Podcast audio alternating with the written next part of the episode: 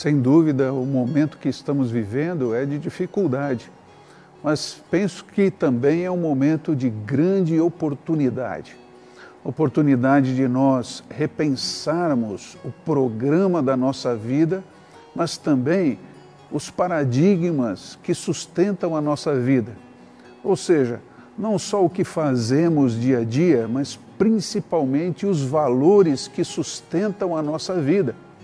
Quero compartilhar com você um texto que vai lhe ajudar a avaliar a sua lista de prioridades. Na verdade, os princípios que têm sustentado a sua vida nesse tempo de dificuldade. Como é que você tem decidido no dia a dia? Os seus princípios falam mais alto. Venha comigo até Romanos capítulo 12, versos 1 e 2. Lá você vai encontrar o seguinte: Portanto, irmãos, eu peço insistentemente, e o referencial desse pedido são as misericórdias de Deus, que vocês se ofereçam agora e sempre como um sacrifício vivo, santo, agradável a Deus, que é o culto que vocês prestam de maneira racional.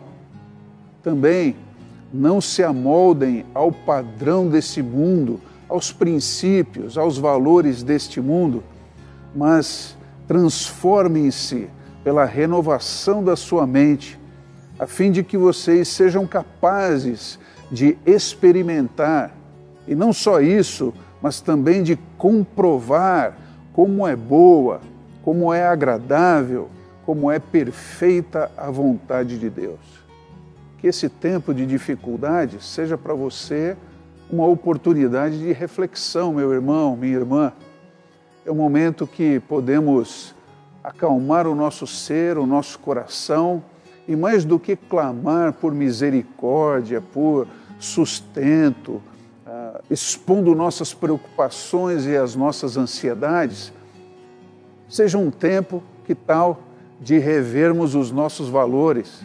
Agora nós estamos podendo parar um pouco, olhar para a nossa vida e percebermos se os nossos valores estão realmente afinados com a palavra de Deus.